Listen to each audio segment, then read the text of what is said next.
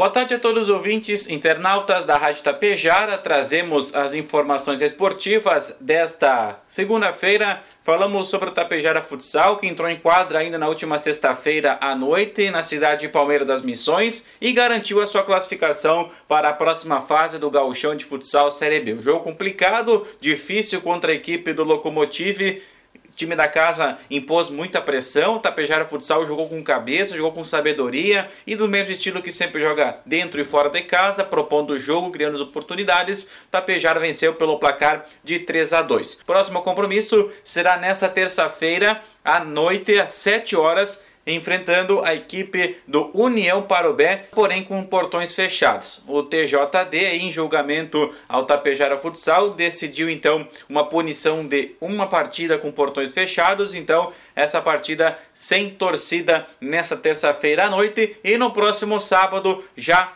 aí com a torcida presente recebendo o Verona, encerrando a primeira fase da competição.